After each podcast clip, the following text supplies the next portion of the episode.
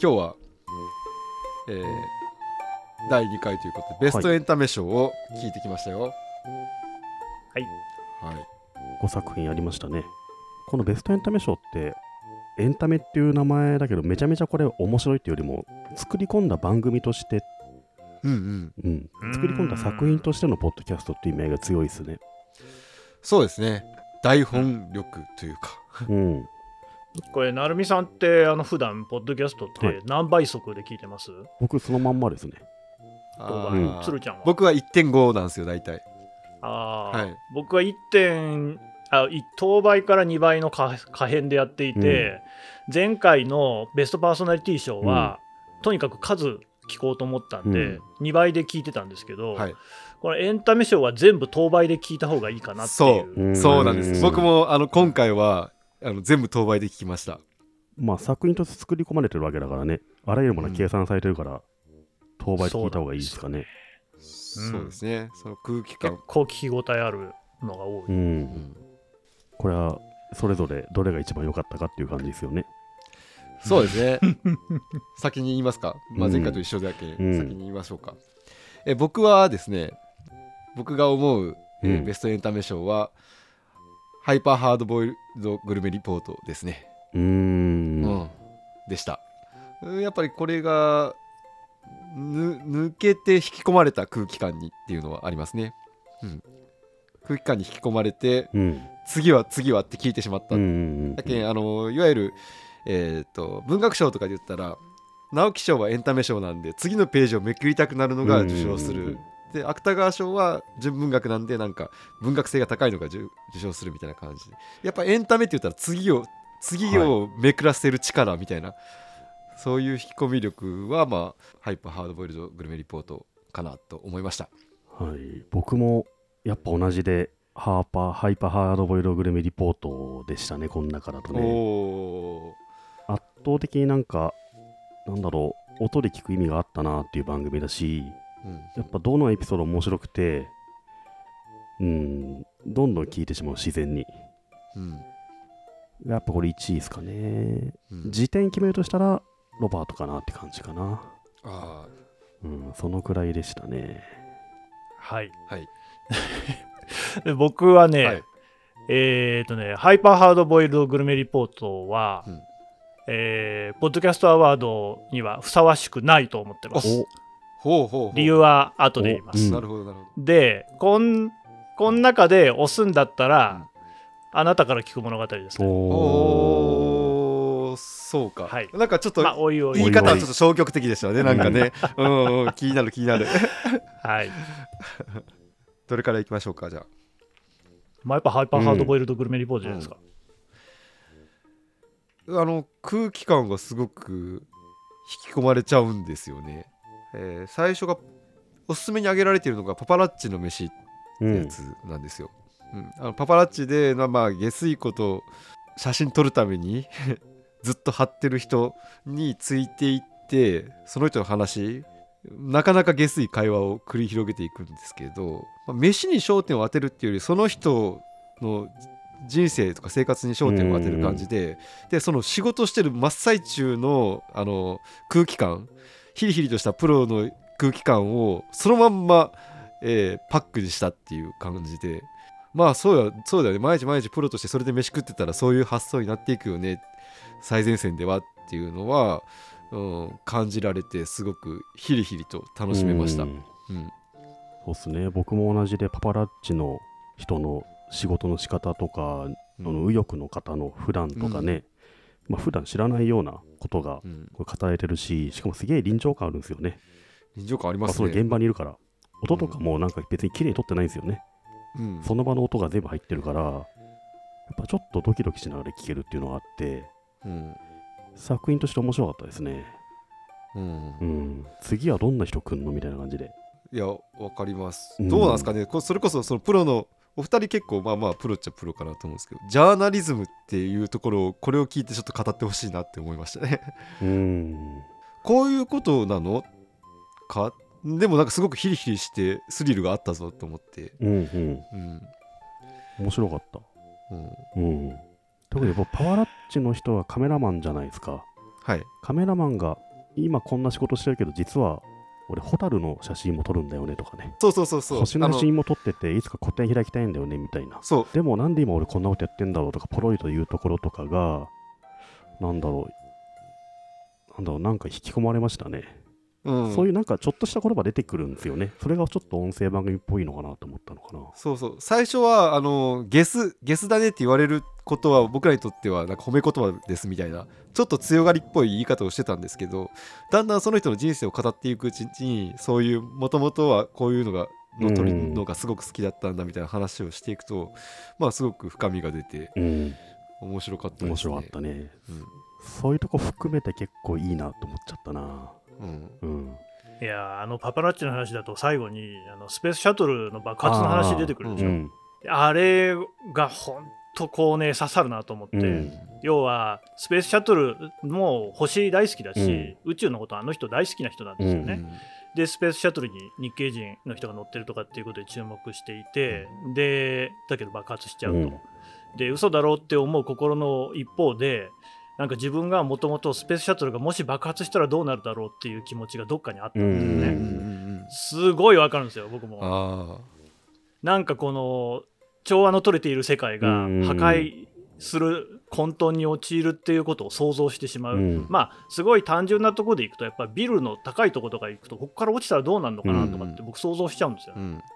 そう。出る人すごい正直な心の内をなんかこの番組出てるうちに思い出したかのように語るみたいなところもあってうん。意外と掘り下げてるんじゃないかなって気がするんですよね。うん。なので僕はこれが一番引き込まれたかな。そうですね。世界観できてるし、はい。うん、空気感含めていいと思いましたね。うん。でその人の言葉で喋ってくれてますよね、うん。それがなんか良かったんですよね。なんかインタビューに答えてるっていうよりはなんか若い新人が来たから若い新人に話してるみたいな空気感があって、うんさあ神田さん。神田さん的には。僕はね、本当にこの番組について語り出したら、一日でも喋られます、なるほどなるほど。うん。それでさっきふさわしくないって言ったじゃないですか、じゃあどういうことかっていうと、うん。この番組はあのピュリッツァー賞を取るべきですね、うんおおなるほど。もしそれでピュリッツァー賞でピンとこなかったら、僕はノーベル賞を取るべきです。ノーベル賞。ノーベル平和賞、うん。もしくは文学賞、ぐらいのすごい価値のあるコンテンツだから、うん。もうポッドキャストアワードとかそういう枠には収まらない、うっんていうぐらい、あの僕はめちゃくちゃ高く評価してます。おーなるほどね。あ逆にのねここの賞で止まりではねえぞと そうですね。うんだからまあ取っても全く不思議はないけれども、うん。そういう僕の中でですよ、うん。はもうそういう次元は遠の昔に超えている。うん。で本当長くなっちゃうんですごいかいつまんで言いますね、えっ、とまずテレビの方ってお二人見たことあります？僕はないんですよね。ないです。あないんだ、うん。もう絶対見るべきですね、僕はこれまで、もう僕、前も言ったけど、テレビ、まあまあ好きな方なんですけど、こんなに衝撃を受けた番組は多分ないっていうぐらい衝撃を受けたし、まずね、やっぱ悔しかった。うん。あのまあ、テレビの方はコロナの前ってこともあって、割と海外に行って、うん。例えばアメリカアフリカにリベリアっていう国があるんですけど、えーその国にいる少年兵が食ってる飯とか、売春婦が食ってる飯とか、もうすごいところばっかり行ってるんですよ、あのロシアのマフィアとかね、うんあ、台湾のマフィアもあったな、とかあのも、いろんなスラムみたいなところであったりとか、それからあのマフィア、ギャングみたいな連中とかね。最近だとアメリカの白人修行主義者、至上主義者ね、うんうんクークラックスクランのとことか、とにかくそういう現場に行きまくってて、うん。で僕もほら、もともと特派員だから、うん。でまずそういうそのね、僕らでもやっぱ躊躇するような現場に躊躇なく行ってるんですよね。んで、でも、まあ、それだけだったら、あのちょっとなんていうのかな、そういうこう感じの、おなんていうのかな、まあ、際どいところを狙っていくっていうようなやり方だけだったら、うんそんな評価しないです。あのね、飯を食うんですよね。で、やっぱり僕もなんで新聞記者になったかっていうと、あのまあ、でかい意味で言うと、世界が平和になってほしいと思ってなってるんですよ。うんで、世界平和にするにはどうしたらいいのかっていう方法論は多分皆さんそれぞれあると思うんですけど、僕は報道をすることによって、やっぱりこうみんながあの仲良くなってほしいんですよ。うん相手のことを知ることによってね。だけど、僕が特派員で、えー中東行って書いた記事って、テロが起きたとか、内戦が起きてるとか、まあやっぱそういう記事になっちゃうんですよね。うんあるいは、なんかすごいでっかい国際政治、ね、の話とか、うん。でもね、そうじゃなくて、やっぱり、ちゃんとこう、和解の現場というか、うん人が長よかにしてる現場って、それはあるわけですよ。うんで、僕はそういうのを書きたかった。うんけど、やっぱね、なかなかね、新聞でいうとこの見出しが立たないんうんですよ。ニュースにならないニュース性がないんですよ。ね確かにそう。うんで、この人、まあ、上地さんっていうですね、テレビ東京のディレクターさんが何やってるかっていうと、飯を食うところを取るっていうことによって、同じ人間であるっていうところを、うん。もう全くてらいなく描写してるんですよね。でね、もうそれ、その、その鮮やかさうん。にもう打ちのめされて、こんな風にすれば、同じ人間だっていうことが伝えられるんだっていうことに、うんうん。もうまず本当にあのぶん殴られたような衝撃があって、で、俺たち新聞記者はこれができてなかったなっていう、この人は、もともとバラエティ番組を作ってる人なんですよ。うんうん。関ジャニとかが出てるような番組とかで、うん。なんか世界に住んでる日本人にこんななんか私たちがあんまり知らないような国にもでも日本人は住んでるんですよみたいなね、うん。どっちかっていうとその日本来産番組的なものを作ったりとか、うん。そういうバラエティ畑の人なんだけれどもまあそのもう鶴ちゃんのね指摘のあった、うん。もうジャーナリズムそのものですよああよかった。いや僕ね本当はそれ言いたかったんですけどあの 神田さんと成美さんの前でこれこそジャーナリズムでしょって僕はちょっと言い切らない。僕も神田さんの前でその言葉を使えないですそうそう。言えなかったんでちょっと遠慮しなくたっていいのに、なんでそういう専門的な視点を持ってなくてもあこれがジャーナリズムなんじゃないのって普段全く考えてない人が思ったっていうところいやがあったので。もうそのね我々がね何百万語費やしてね小難しいこと並べるよりもね、もう一発でねこの人間参加っていうのを、うん。を描き出してる。でこれがまあポッドキャストになったわけですよ、うん。でコロナなんかもあって海外のロケもできないから日本の話ですよねみんなね、うん。でね本当にねまた打ちのめされるっていうね。だからね僕はあんまりこの番組を冷静に評価することはできないんですよ。もう聞くと喜怒哀楽の全ての感情が吹き出して。悔しさもあるんですね。聞くたびむにちゃくちゃ悔しいです、うん。悔しいしあの情けないですね。うん。これを俺たちが作んなきゃいけないんだっていうのはある。で、新聞でもルポっていう手法は取りますけれども、それこそ、その現場の人の生の言葉でそれを伝えることの強さ。うん。これはね、もうやっぱり書き言葉と話し言葉っていうのの圧倒的な、うんあの力の違いうん。でね、あのやっぱり長くなっちゃった。な。ラジオとかテレビでも、報道の番組、ドキュメンタリーとかいっぱいあるんです。うん。あるんですけど、例えばニュース番組って、えーやってますよね、みんなニュースのね、長い番組ね、うんあの1時間とかやってる番組ありますけれども、NHK とか典型ですけど、みんな書いた言葉を読んでるんですよ、うん。アナウンサーさんっていうのは、うんうんうんキャスターさんっていうのはね。だからね、あんまりね、胸に迫んないんですよ。そうですね。だけど、ここで出てくる言葉は、そのディレクターが喋ってる言葉も全部含めて、生の生きていうるん。話し言葉なんですよ。うんでね、そのやっぱり話し言葉で聞いたときに、それがもう本当にね、伝わってくるうん。力力が強い。うん。いやこれはなんであのそれこそポッドキャストポッドキャストがアメリカで大ブレイクしたのってこういう言葉の力が伝わった時やったはずだなんですけど、うん。あのシシリアス。あそうですね。シリアスっていうあのいわゆるこういう取材してうん生の声をそのまんま汚い音でダーって出して、まあ、ストーリーにしていくみたいな番組がめちゃめちゃ跳ねてあのポッドキャストブームがアメリカに訪れたわけですよね。っていうこと考えたら日本だとこれなのかなって気はうんちょっとしたりしましたね。いや僕もご飯のシーン全然覚えてないんですけど、まずその人たちの言葉っすねやっぱね覚えてるのがねポロッと出たセリフをすごい覚えてて右翼左翼にしろパワラッチにしろねそれまでなんか割となんだろう、想像もつかない人たちだったんですけどね。うんでも、いやこれねポッドキャストになってもう飯どうでもよくなっちゃってますよそうなんですねよ。う んただただその、その人たちのつぶやきがいいっていう、うんあそういうふうに考えてるんだっていうのが分かるだけでいいですね、この番組はね。うんうん僕ねこの右翼左翼の飯はこの中だとまあまあ弱いエピソードだと思そうですねうん弱いと思いましたそれじゃあ何が良かったですか？えでもパパラッチが一番よパパラッチね。良かったですね。僕ね、うん。まあほんと全部いいんだけど、あの障害者専用のはいはい。風俗嬢の、うん。本これも良かったです。これも面白かったですね。当に、うん。まあそういう人がいるのは知ってたんですよ。あ俺知ら知らなかったですこれ。はい。いやーその120分とかの接客で、もうそれこそその障害を持ってるとなかなかその性行為性交渉っていうのもないわけですよね。うん。でただもう亡くなりそうであると。うんでその現場にはお母さんもいて、うん。その障害者の方を介助しつつ、うんそのえー、とプレーの時間に15分に1回は酸素の吸入とかしてうん。それでもそのやっぱり、えー一生に一度はそういうことをしたいっていうようなね、これなんかはもう本当にあのセックスワークっていうものに対する考え方っていうのがまたね全然こう変わってくるよううなん。話だし、うん、でまたそこにかかってくる費用とかもし言っちゃうのでなんかすげえリアルなんですよね。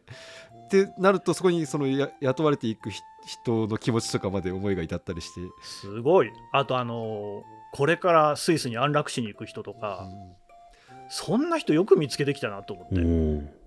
うん。僕やっぱり新聞記者の立場だから自分で取材に行くとしたらこういうとこ行くだろうなっていうのはやっぱ考えるんですよねそういうのやりたかったしやりたいし今でも。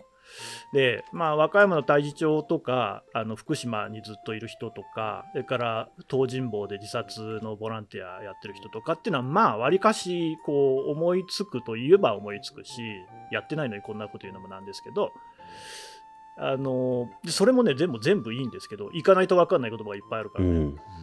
このね1ヶ月後に安楽死する人ってまず話聞けない聞いたことないと思うんですけどね、うん。そもそもスイスに行けばその日本人でも安楽死できるんだとかも知らなかったんですけど、これがねまたねめちゃくちゃこうあの複雑な話でやっぱりこう人間が生きるっていういやそんな自殺なんかしちゃダメだよっていうのは簡単なんですけど、うん。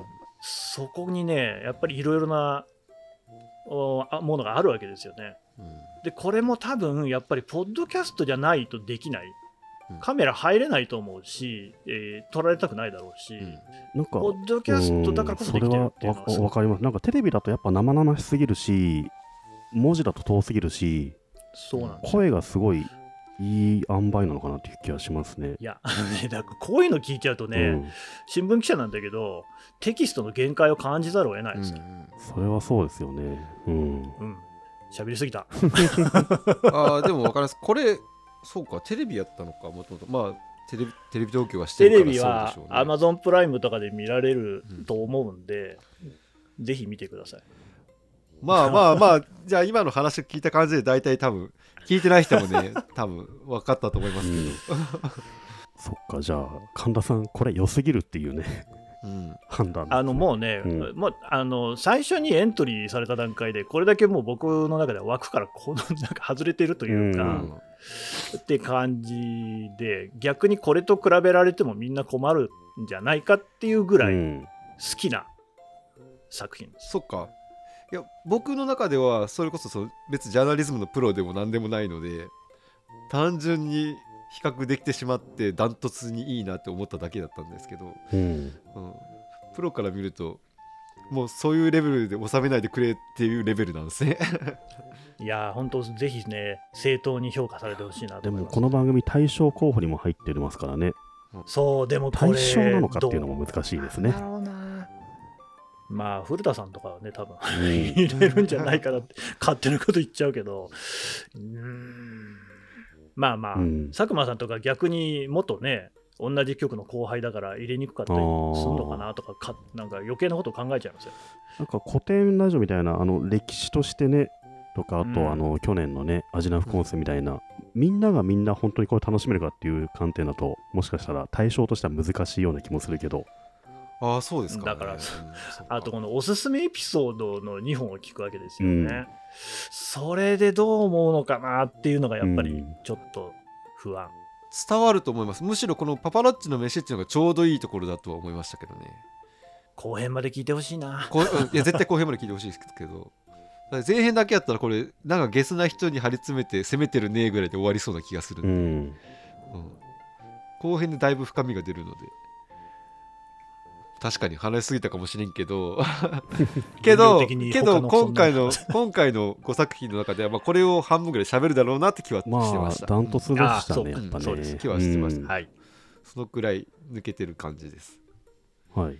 次の行きましょうか。ビジネスウォーズ日本放送のやつですねこれね。はい、どうですか？これ僕聞いててうん。まあまあ知識としてある面白いのというか知識としてああそうなんだとは思うんですけども、うんややこれポッドキャストじゃなくていいんじゃないかなと思ったんですよね。普通にこれテキストで読んだ方が知識としてすぐ分かるし 文字でいいなと思ったんですよこれ。あ一之輔さんの語りすごいいいし臨場感あるんですけど、うん。このナイキとアディダスのねそれぞれの歴史ってー、うん。本当ウィキペディアみたいにさらっと読みたいなと思ったのでうん。あとそうすると音声である意味なんだろうみたいな。そこの魅力っていうのはあんまり見出せなかった感じがしたんですよね。なので、ややエンタメ作品として、作品作りとして、作品として枠組みとして、これ、ポッドキャストとしていいのかどうかっていうのは、やや難しいなと思ったところかな。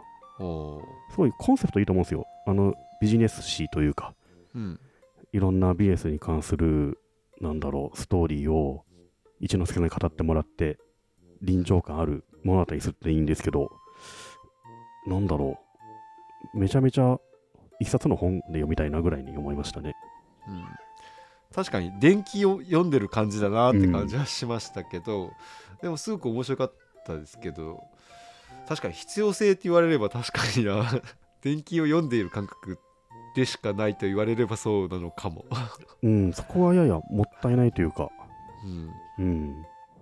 なんだろうな、古典ラジオの場合、あれ、じゃあ歴史書を読みたいっていうのは違うじゃないですか。あ違いますねやっぱあの3人を語りでいきたいじゃないですか。うん、でもこのビジネスモードの内容に関しては、僕はビジネス書を読みたいみたいに思ったんですよね。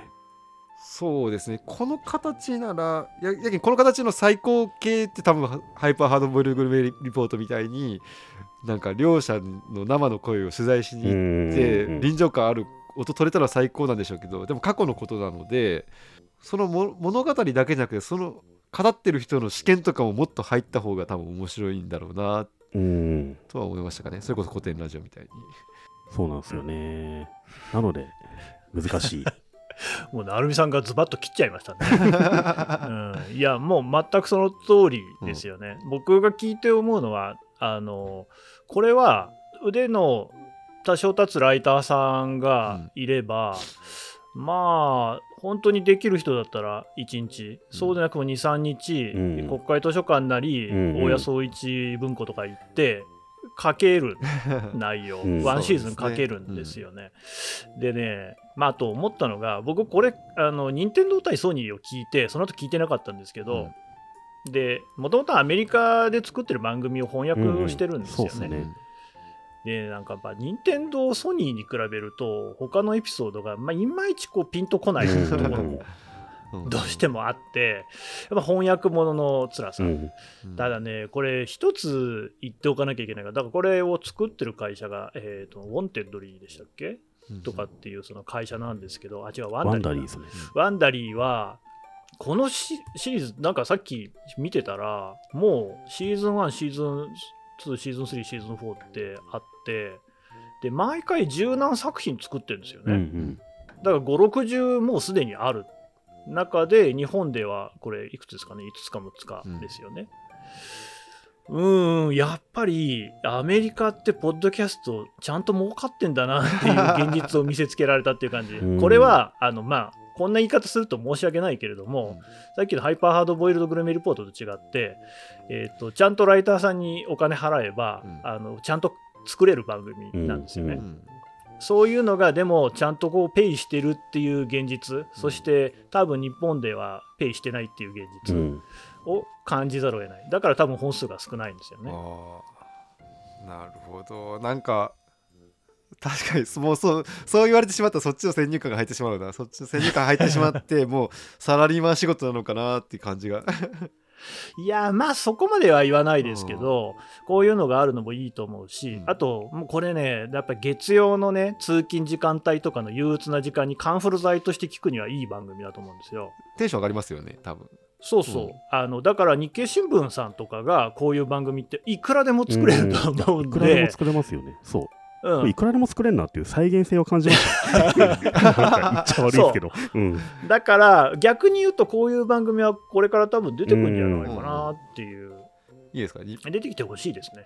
日本のビジネスマンを元気にする、確かになんかね、いろんなビジネス誌とかね、こういうのやっていいですよね。うん日経ビジネスはこういうのやるとか、いいですねすごい自然にありそうな気がするんですよね。まあ、っていうか、うんそう、ビジネス誌で連載してそうだもんなっていう、こういう記事が。そうですね。うん。その範疇だなっていう気がしたので、やや弱いかなっていうふうに思ったんですよね。うん。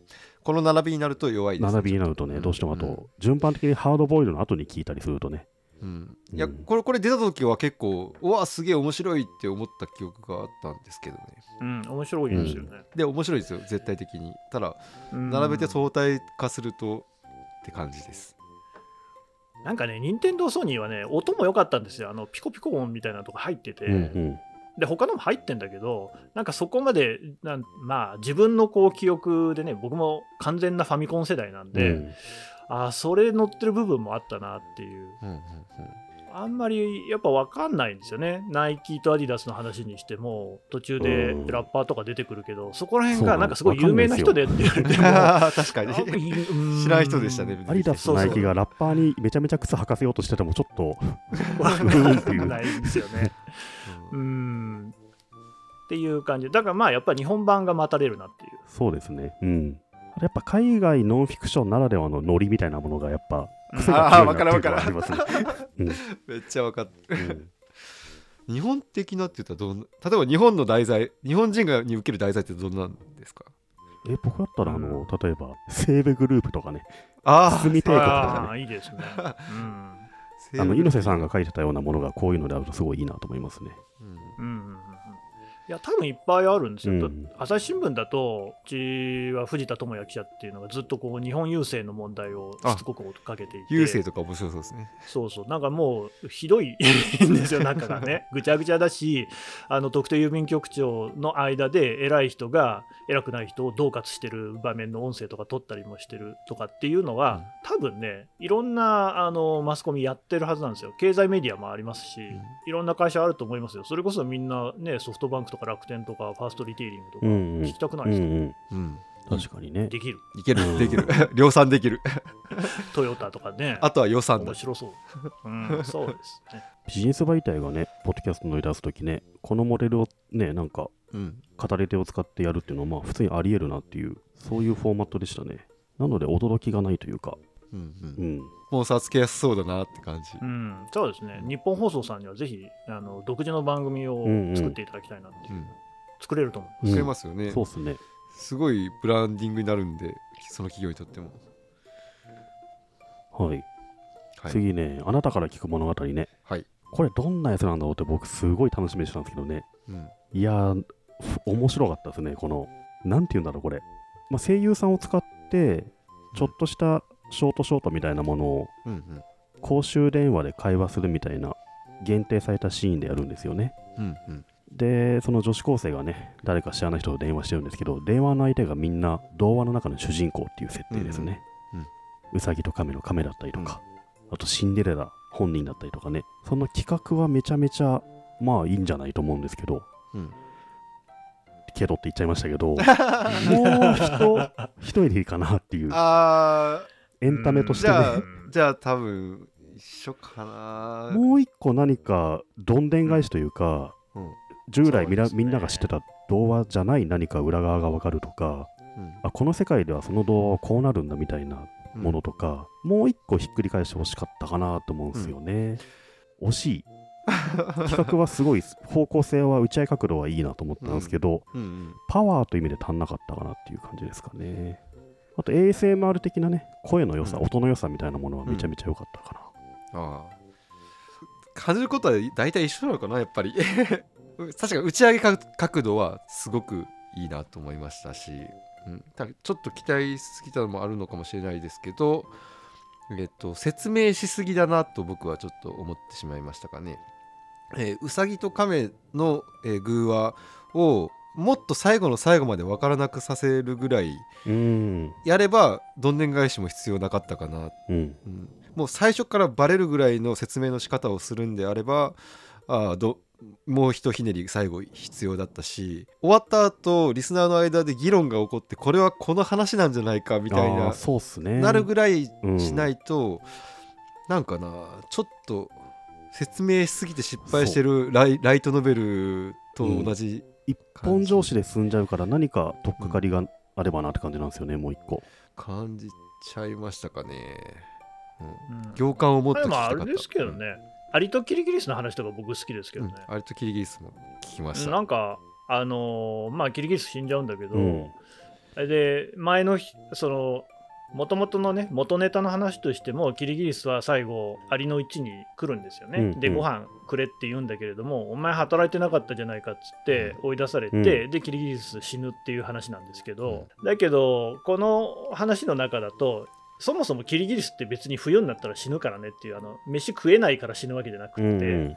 でそれでじゃあなんでアリの家に来たのかって言ったらまあもう死ぬことは分かっていてだけどこの最後の時間をその友達であるアリさんと一緒に過ごしたかっただけなんだっていうようなね、あの謎解きみたいなのが出てきて、うん。あこれはあの解釈としては面白いなと。うん。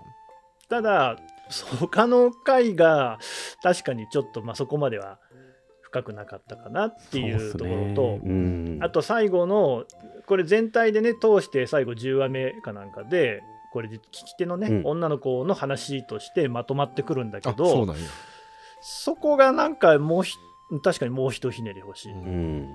でただね僕はこのゾアっていう会社うん。は、これ本当不勉強で申し訳ないですけどこのアワードで知ったんですけど、あもうぜひなんか特別企画賞とか上げてほしいなっていうすごいいい。このウェブでも僕見たんですよね。こっちで見るとまたいいんですよ。うんうんうんうんちょっとしたアニメーションついててね、うんはいはいはいはい。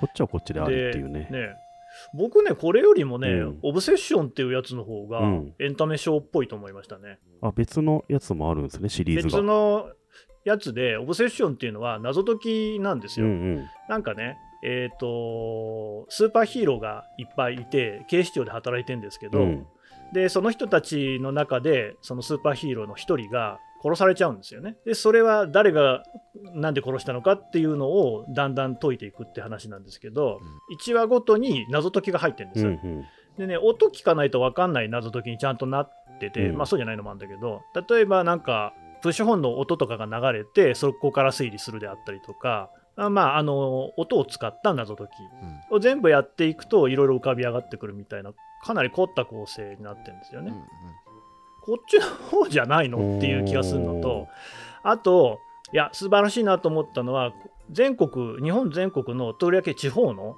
お音を録音して、で、それを環境音としてあの流す。ここの会社何やってるかっていうと、そのさっきの ASMR、うん。耳に心地のいい音っていうのを、まあ、売りにしていて、だから例えば川のせせらぎの音とかね、うん。聞いてるとリラックスできる音っていうのを流してる流しっぱなしにできるものを提供したりしてるんですけどそれを各地方で取ってきて、まあ、町おこしみたいなのに使ってもらおうとでそこに、まあ、そのさっきのちょっとしたアニメーションみたいなのが入ってたりして、キャラクターがいてっていうその地域おこしみたいなのと音声と ASMR みたいなのと、うんうんこうつなげようっていうねそのこうなんていうか意識の感じがねすごいねこういいなと、うん。あんま聞いたことないなこういうのっていう。やっぱポッドキャストもどうしてもその都市中心っていう感じがありますからね。うん、う総合的に見るとおエンタメショーいいんじゃないかなっていううんふうに思いましたなるほど。これスタッフに、えーあこのあなたから聞く物語に関してはうん。スタッフに脚本がいないですかね？なん。かでも確かあのいるんじゃないですか？いるんですかね？まあ、いると思いますけどね。いるいるうん。いる。なんかなんか兼任してませんかね？兼任なのかな？芸人ではなんかそのそうですねアニメーションをウェブ上で作っている集団が、そのお話も作ってるんじゃないかなライトノベルでよくあるライトノベルの失敗パターンってそのアニメだけを見てきた人がライトノベルを書くとなんかこんな風になるなっていうのがよくあってなんかそういうところがある気がして脚本家ちょっと変えてみると変わるのかなって気がしたりしたんですけどね。うん。まあでも企画としてはいいなと思ったんだよな。うん本当あとひとひねり、最後にゾワッとするような、本当に背筋が凍るようなどんでん返しがあると、これめちゃめちゃ良くなるなと思ったんですよね。うんあの、童話っていうのみんな知ってるものだからこそ、すぐ没入できるんで、その没入したまんまのトーンでいくんじゃなくて、それ一回裏切ってほしかったなってとこですかね。うんうんゾワって初めて知ったんですけど、これやっぱスピナーみたいなこういう音声コンテンツ作るプロダクションってことなんですかね。しかも配信サイトを持っているって感じですよね。制作会社で配信もできて、で、他ので番組も面白そうなんですよね、これよく見たら。そうそうあのーすごい力を入れてるのは多分 ASMR の分野で、ASMR は前回のアワードだとあれ何でしたっけ？あの音でやっぱりね怖いやつあありましたよね TBS の。ホラーのやつですよね。令和版なんとかミステリーみたいなやつ。で今年はああこれなのかなっていう、ASMR 自体は確かにすごい可能性のある分野だと思うので、うん。なんかこうそうですね。もっとこうスポットが当たってもいいんじゃないかなっていうふうには思います、普通にこの声優さんを使った番組ってやっぱ耳障りめちゃめちゃいいなと思ったんですよね。いやあの声優さんいいっすよね。すごいっすよね。うん。いい。うん。だだけどなんかツイッターのプロフィール見たら所属準所属とかになってて声優さんって準とかあるんだと思って確かに。大変だなんかデビューしたばっかの方みたいですよね、まだね。うんああ、声も声優さんもすごくいいしそう見せ方のアニメもすごくいいし、声優さん上手だなと思いました。うんでこういうのは増えそうだなと思って。やっぱ声のプロだから声優さん使った方がいいですよね。うんうんそうですね、そうか声優ってやっぱり人気で仕事ない人がいっぱいえ仕事を求めてるっていうのも聞きますし、うん。うんこっち側から人気のある人って出るかもしれないですよね。うん、あと、ゾアだと、この、このなんだろう。歴史もの？それめっちゃ気になるあと3分、武田信玄とか、あと3分、ジャンヌ・ラルクってはいう歴史番組やってるんですけど、ジャンヌ・ラルク役やってるの、声、高山みなみなんですよね。えー、そういやこれはねめちゃめちゃ豪華じゃないですか、これ。大物やうん。そこのシリーズはみんな豪華な声優さんで、うん。で聞いたんですけど、うん。あんまり面白くない。なんだ。いややっぱり脚本なんですよ。あとあとあんまり面白くない。そっか。北条政子、声、高山みなみとかめちゃめちゃ聞きたいんですけど、めっちゃ聞きたい。231再生しかないのかと思うと、そうなんですよ、うん。そうそう。もほんと再生数が少ない。知られてないですかね、まだ。うんいやオブセッションほんと聞いてほしいです。面白いですよ、うん。僕謎解きとかすごい苦手だからもうやめちゃったけどうん分かんないから、うんあの普通に解き応えあるし、うん。謎解きは好きな人も多いと思うから。大好きです。オブセッション、うん。じゃあ聞いてみます。何の推薦をしてるのか分かんないですけど、まあでもここにかかってきたことでねこういう存在を知ることができたんうでん、そうですね。脚本次第だったなって気もしますね。ここを勝ち抜くには。うん。うーん。でもそれ、あれなんですよね、さっきのその声優さんもたくさんいるし、うん。まあ、ライターさんも今たくさんいるから、うん。こううまく、ね、マッチすれば、もっともっとどんどん質は上がっていくんじゃないかなってう。んいう。うん。でもう最初からこのクオリティで音が作れてるっていうのはすごい強みだと思いますよ。うん。さらにここから出てくる作品に期待というところでしょうか。うん。うん。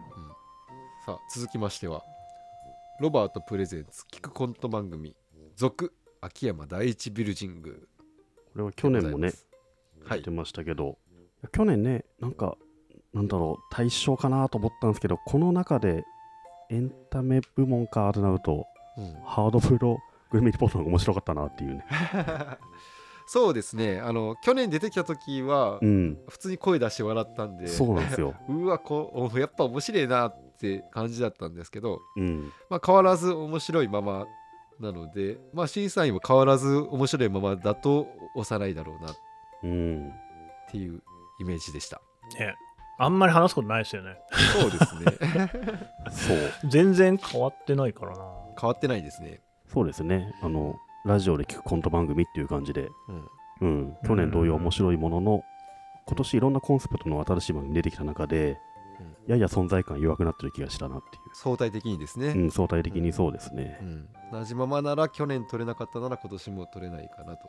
うん、あとね、これ、で聞いてて、やっぱり、改めて不思議なのは、なんでコントでやってんのかなっていう。多分、音で伝えるんだったら、うん漫才でもいいんですよね。うんうんうんそうで。これ吉本の芸人さんが出てるから、うん当然漫才師さんはいっぱいいるはずなんだけど、うんコントなんですよねコントの方がシチュエーションのこう説明とかしなきゃいけないものが多いから、うん音に落とし込めるものって少なくなると思うんですよ。うんでっていうことは秋山さんとキャスティングありきでやってんのかなとかなんか余計な方を考えちゃいますよね。確かに、ロバートの3人ありきだとやっぱコントなんですかね。お笑いだとまあ落語が一番圧倒的に耳だけで聞いてよくわかるんですよ。う。ん。で漫才もやっぱり表現力というか顔のだったり動きであったり、うん。m 1見た人だったらわかるかもしれないですけどあのランジャタイのネタとかって音絶対わかんないから、とかはあるんですけどまあそうは言っても落とし込みやすいとは思うんです。うんうん。しゃべくり漫才だったらね、コントね。だからまあ出てる芸人さんは誰でも知ってる一流の人たちなんですけれども、例えばマジカルラブリーが出てると、うん。マジカルラブリーなんて完全に動きでえ笑い取るコンビだから、ああ、そこ封じられてんのすごい厳しいよなっていう。面白い、それでもやっぱり面白いんですけどね。うん。それはすごいんですけど、点々って感じですね。ただ漫才となるともうフリートークとの境目がだんだん、うーん、ものによるかな。うんあと一応、こう、体裁としてこの番組はその、お盗聴してるっていうね、体を取っていて、コントのネタに、えーロバート、うん特に秋山さんとかがちょいちょいなんかこうなんかツッコミを入れてるんですよ入れてねますね。うん。展開していく中に。っていうまあちょっとそのメタな感じは他のコントでは見られないものなんだけどそこまで活かせてない気もすうる。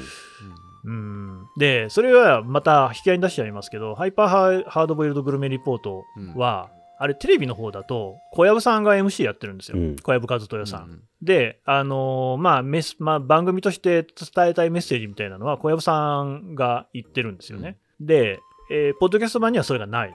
ないんだけど、番組としては十分に成立しているっていう、素材の強さで勝負できるっていうところを考えると、このコントの番組も別にコント自体だけでも勝負できるのに、にねそこに入れてることの意味合いがうんあんまりないかな。確かに取り壊しかけてるビルの大家さんが他の 棚子のところを盗聴してるっていうシチュエーションいるのかっていうのはよくわからないですね。そうなんですただただそのゲストに出てくる芸人さんがコントをしてくれればいいなっていう気もしますよね。うん。ああそうか。僕それやったらあんまり面白みがないですね僕の場合。うんうん。それ多分聞こうと思わなかったと思いますね。コンおトーいろんな芸人さんが出てくるあコント番組です。じゃあ多分僕は聞かなかったと思いますね。うーん。そのロバートがやってるそのお大きなコントの中にある小コントっていう体だから一つの、えーエピ連続したエピソードとしてのきなんか聞いてしまうっていうのは正直あるかなといったところですか、うん、なかなか厳しいですね。はい、なんかね今回はハイパーハードボイルドグルメリポートにやっぱ相対化されてしまった感をそうだなうん。まだまだもう一つありますから。うん。はい TBS ラジオのね、ジェーンス生活を踊るから出てきた生活が踊る歌っていう、はい Amazon で配信してるんですね、この番組は。はいうん高橋良樹さんとジェーンスーさんが喋る音楽について話すっていうはいトーク番組なんですけど。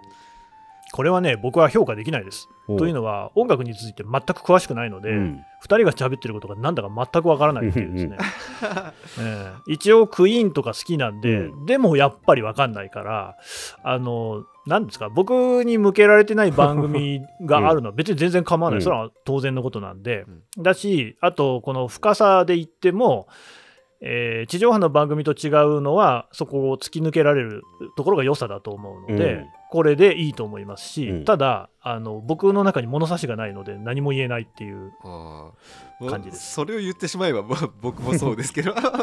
まあこれ毎回知ってるアーティスト取れることもあれば知らないアーティスト取れることもあって知らない時はもうとことん知らないんですけど、うん。まあその差はありますよね。みんな知ってるところで聞けばいいんじゃないかって気もしますけどね。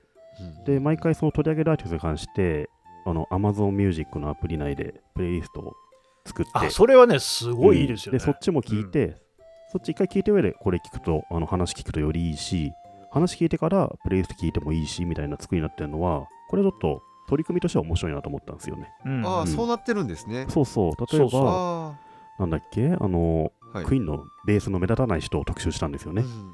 でその人が作った曲っていうプレイリストをしていて、でそっち聞くとあこういう曲作っててこれについて話したんだみたいなの分かったりするから、まあ、ちょっとしたお発見というかね面白さもあってあ同時に音楽も楽しめるし。はあはあはあはあ。あなるほどこういう風になってんだなと思っあたんですけこうなっどねてたのか。うん、あじゃあこう聞けばよかったな。ただそれをもってしてはめちゃめちゃ面白いかっていうとはい。ややちょっとパンチにかけるっていうところがあって。ああそうですか、なうん去去年もなんか音楽系の番組がいくつか入ってて一、そうですね。回聞いてわ、うん。わからんってなって 曲を聞き直してから聞いたらああなるほどやっと分かったわ去年リアルサウンンドとかが作ったはいなんか音楽批評家の方とかの番組ですよね、はい。多分ね。まあ、それに近い立て付けだと思うんですけど、なんで前回去年は、えー、とこれ聞け間で聞けるようにしたらいいいいのにっていう話をしてたんですけどななってるんですね今年は。ただこれ1回ずつ、プレイリスト聞くか、Amazon の方の、あポッドキャストの方のトークを聞くか、どっちかなんですよ。うん。だからこれ Spotify を使って、ミュージカルトークやったらちょっと英語だったかなって気もしますね。うんうんうんそのつない込み、やっぱう Amazon ポッドキャストのアプリだとちょっと弱かったなっていう。うん。うん、そう結局煩雑だからなんかあんまり聞かなくなっちゃうんですよね。そうなんですよ。そうん、難しかったな。まああれですけどね、まあ、やっぱアンリミテッド入んないと聞けない曲が多いなっていう,、ね。まあまあそれもそうですね。を知らされるっていうことではね、いい戦略だと思いますけど、そう、Amazon Music のアプリで、ポッドキャストの音楽を聴けて、で、ポッドキャストの概要欄からリンクで、一回ブラウザ飛ぶんですよね。で、ブラウザに飛んじゃって、一度、ブラウザから Amazon アプリもう一回開きますかって出て、開くって押すと Amazon アプリ飛ぶんだけど、プレイリストはその時点で開いてないみたいな、ちょっと使いづらさもあって、アプリの。うんいや、難しいっていう。まあ、どうしても感じちゃったのが、これジェーン・スーさんともう一人の高橋さんでしたっけ、が、すごい世代が同じなんですよね。うんでだから割とこうバックグラウンドが共有していてだからこうおしゃべりが乗るんだろうと思いつつ、うん。そこを知らないと分かんない感じがあって、うん。そこはねやっぱ「ポップライフ」とかは番組の作り方がうまかったなと思って、うん。あれは男性と女性でしかも年代の違う人たちでゲストとかも出てきて、うん。なんかそれぞれのこう音楽感みたいなのが違うから、うん。聞いててその喋りの面白さがあったんですけど完全にねついていけないというか置いてかれちゃう感がある、ハイうんコンテキストのとこありますね。だからバシッとハマってる人はめちゃくちゃいい番組だと思うんですよ、これ。でもそれ、危機開会明快時点とかって どうなのかなとか思っちゃいました、けどなんでなんでしょうね。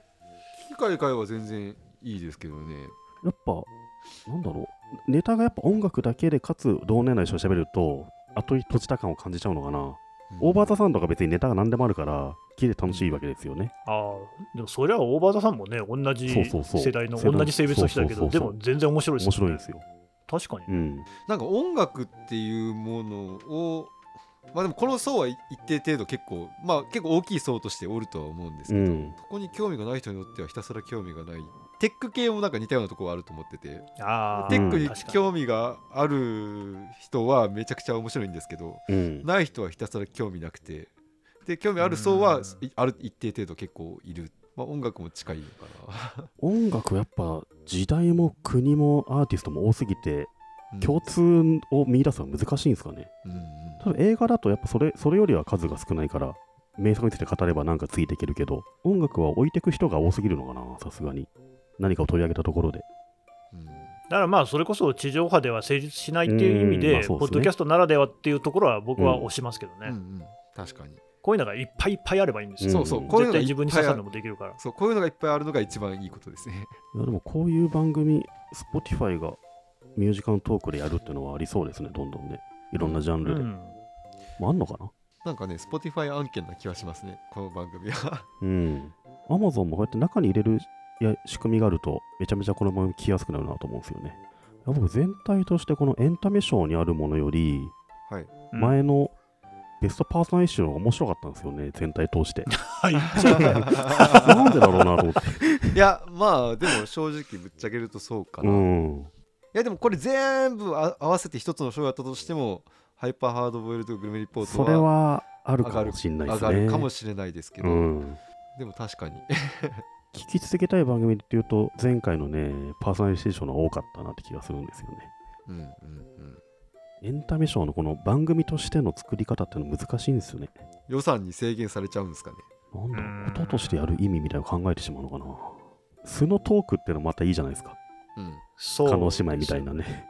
まあ、か叶姉妹が素かどうか置いといて、うん引き開会とかね。そうそう、あのー僕、ポッドキャストの良さの一つ、僕が一番こう思ってる良さっていうのは、自分のパーソナリティを、この喋ってる人たちのパーソナリティに置き換えられるっていうか、うん。なんか、背後霊みたいにヒュッと乗れるみたいなところ、で、なんかその人の視点を自分の中に取り込めるっていう、で、それは本当はテキストとかも全部そうなんだと思うんですけど、書いてある字って自分の脳みその中で一旦その変換してからしか多分読んでないから、うんちょっとワンクッションあるんですけど耳から入ってくるものってもっとこうダイレクトにうんうん自分の視点を変えることができる。だから前回のそのゲイと女のとかだとそのゲイの視点とか、えー、と何時何歳だか知らないけど30代後半の女性の視点とかっていうのが自然に自分の中に入ってきてそれでものを見ると世界がこう見えるんだっていうのが分かる。でそれはもうあらゆる番組そうで、どんぐり FM もそうだし、農家の種だったら農家の視点になれるし、ゆとただったらああいう世代の女性の視点になれるし、うんみたいなね。っていうのが、ここら辺の番組はあるのは、ハイパーハードボイルドグルメリポートだけうん。なんですよ。これはやっぱ聞くと、その仕事をしてる人とかの視点になれるうん。けど、他のやつは、あの、まあ、作品ですよね、だからね。うんを聞いてるっていう感じになっちゃうので、いわゆるそのポッドキャストの僕が考える醍醐味からはちょっと外れるかな。う。んうんうん。めっちゃわかりますね。ただこれはもうポッドキャストが好きな人たちの観観点ですよね。そうそうそうそううんうん。僕はやっぱいろんな番組があっていいと思って素の素のそのなりきれるとかその人の言葉とかいうところを超えたものもあっていいと思ったんですよね。作品っぽいもの。うん。で今回作品っぽいもの聞くとやっぱあそっちだったかなっていう気もしてきちゃうっていうね。もうちょっと作品っぽくするんだったらやっぱ作品の完成度を上げていかないとポッドキャストやる意味何なんだろうってところになってきてしまうなという気がしましたね。空気感ですかね。いやでもこのベストエンタメ賞は多分ハードボイルドグルメリポートだなっていう気がしますね。うん。うん。うんここは。比べようがないじゃないかな多分。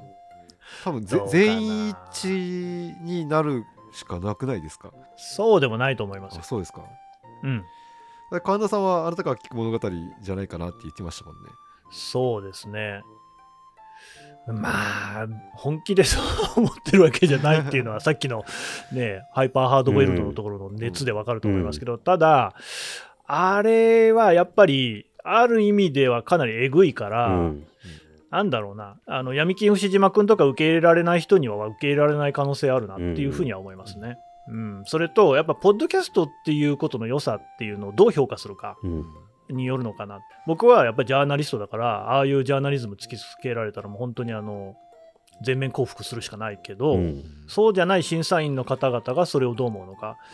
なんかあなたから聞く物語ぐらいの感じっていうのが、実はあの一番こう耳にね、うん響くというか、聞きやすいっていう人は少なからずいるんじゃないかなっていう気はしてるんです。アジナ副音声とかもその感じかなっていうね。まんざらこう悪い戦いはしないのではと思ってますけどね。いやでも審査員の人もそんなに浅くは聞かないと思いますけどね、うーん。いや、はい。ビジネスウォーズとかもあるかもしれないあるかもしれないい。です。まあいやわかんないですね。ううん。んビジネスウォーズ的な聞き方をしたい人も絶対いると思うんですよ。オーディオブック聞いてる人最近結構、ねむしろ多いかもしれない。周りにますからね。オーディオブック的ですね。そうそう。すごいね。うん。なのでこれがオーディブルで流れてて、ああえー確かに。と生活が踊る歌が Spotify で流れてた方がしっくりくるんですよ、そう。ですねそれは確かに。うん。そうなんですよ。ポッドキャスターだと思ってビジネスウォーズ聞くとなんか違和感あるけどうん。オーディブルっていうのをうん。立ち上げてこれ聞いたら普通にありですよね。うん。ありです、むしろうわ面白い。なんやろこれうん。ポッドキャストか。ポッドキャスト面白いなってなると思うんですよね。そっか。枠組みに入ると何が違うっていう気がしちゃうけど、入れ方によっては全然ありなんですよね。ちょっとその辺トレードしてもらうといいかもしれないですね。生活が踊ると。ていうか今回全般的に全部いろいろトレードしてほしいですけどね。例え部ば 門例えば？いや、うーん、だからパーソナリティ賞もなんか、うーん、まあまあ、まあ、いや、いい番組だばっかりだったけど、うんパーソナリティの部門で評価しなきゃいけないものばっかりでもなかった気がするし、だから次なんですよ。次のところが、うん。コメディ賞がはい芸人さんのフリートークばっかなんですよ。うんこれね、まあまだ来週の話ですけど、うん優劣どうつけるのかなってなんか聞いてると思いますよ。ほんと好みじゃないですか。ここはこんなの審査員めっちゃ大変だと思いますね。なんかもう少しこう違う区切り方が欲しかったかも。これを審査するんであれば一人はプロの芸人がいないと技術を評価できないですよ、ああ、うんあの、ポッドキャストとしてう、んこれ我々の中に、あ審査員の中にはいプロの芸人がいないと。いないとだってもう全部プロですよね。うん。ってなったらそのプロの間の技術の高さを評価できる人がいないと。まあ、日本放送の石井さんは多分ディレクターやってるから、オールナイトニッポンとかやってるから、あそこは分かるかもしれない。あ、佐久間さんもそうですね。じゃあ普通にプロとして評価されるでもそれ8分の2だから、後の人どうすんのかなとは。あ、でもこれ全員でやるんじゃなかったでしたっけ？部門は。そうです全員でやるんじゃないですか？あ、違うんだ。対象は全員でしたよパーソナリティ賞と大賞だけ全員でやってましたね、うーん。じゃあ得意分野の人がこうやるんですね。うん、エンタメ賞はもう本当どの作品もバラバラで、うん。これをどこをどう評価するのか難しいんですけどコメディ賞うは、ん。みんな同じ感じなのをどう評価するかの難しさっていうねまあ来週は僕はこれが一番面白かったよっていう感じなんですよね。普通に。めっちゃ短く終わりそうなまあそれはそれでもない。理由好きだまあまあったしそうですね。それ以上言えないですもん、何うん。わかんなもしかしたら聞いてみたらなんかあるかも。あれですよあのーえっ、とね極東さんっていう人がいて、うん。えっ、と落ち着かない日常っていうポッドキャストやってる人なんですけど、女性なんですけど、はこの人がね、あのマイポッドキャストアワードっていうのをハッシュタグでやってて、うん。去年からやってますよね。これ、あ去年もやってるんですか、はい。これいいなと思って。うんだから僕らみたいにこういうふうになんかブチブチ言うっていうのは、そういうところでね、発散するっていうのは一つありかなっていう、うん。面白いのはね、いろいろありますから、ね。私のポッドキャストアワードっていうね、うん、見ました。いろんな番組がってるやつで。そうですね。結構ね、これだともうスクショ撮るだけでもうん。やろうと思えばできるし、うん確かに。こういうのみんなでやると、それはそれでボトムアップで盛り上がっていいですね。で、やっぱ知らない番組入ってますから、うん。これはもうすでにあのポッドキャストの沼に入った人たちの中で、はい沼にね。ううんん、よよりその深深深いところで面白いやつを。そうですね。うーん、そう。やっぱりなんかね、全然こう、自分と違う立場の人が喋ってる、その、普段の会話みたいなのは、やっぱ面白いい。んうんですよね。ただね、なかなか探すのが難しくて。難しい。うん。うん。でもこういうところだと意外と見つけやすいかも。うんうんはい。今回こんな感じですかね。はい。はいそうで。すね。半分以上神田さんが喋った回という感じですけど。いや、あの適当にでもあの前半の、なんだろう、ハードボイルド、なんだっけ、うんグレミリポートを語る神田さんのところは僕、すごい好きですね。いやでも今回は 正直そのジャーナリズムってどういうことなのっていうのを今日は聞きたかったっていうのはうん。思ったのでよかったです。はい。うんうんもう本当にあのいろんな感情がねぐちゃぐちゃっとなっちゃうっていうね そういう僕にとってはそういう番組でね、うんうん、俺も頑張ろうって でももうこの路線できない。どうしよう。何をすればいいんだって感じです。いや俺やっていい気すいやもちろん。神田さんのただ聞きたいですけどねこれで。こんなのがあるのにやっぱ中途半端なもん出せねえぞっていうのはねやっぱありますしうねん。あと逆にこう俺たちには俺たちのこうやり方あるぞっていうところもあって、やっぱり取材の方法とかも全然違うので、うん。そういうのをどういうふうにね、表現していくのかってね、うん、悩ましいです。だこの話とかしだしたらまたこれでね 3時間は軽くいけるんで朝日新聞の新しい展開が楽しみですね。これに火をつけられた神田さんがどう出るかっていうのが。うーん一言だけ言うと、うんやっぱり今、著名なジャーナリストっていうことで、頭に、皆さんの頭に浮かぶ人がどういう人か分かんないけど、うん結構ね、その取材してる人じゃない人がいると思うんです。うんうんあのやっぱ SNS 上とかでうまく立ち回れる人って、まあ、僕が言うのもなんだけど、のもいて、まあ、一般人が知ってるのはそっちですね。うんそうなんですよね。でも、そこじゃないから、うんそうんこじゃないからっていうと、その人たちに失礼で そういう人たちはその人たちのやり方があって、うん僕はそれもいいと思うんですようん。そういう伝え方もあるからね。うんなんだけど、やっぱりこう、地張ってる新聞記者の、でも取材の仕方って、なかなかね、表に出せなかった部分とかもあるんだけれども、それもやっぱり出したい。うんうんどうしたらいいんだろうっていうね、頑張って考えます。どうやったらいいんだろう。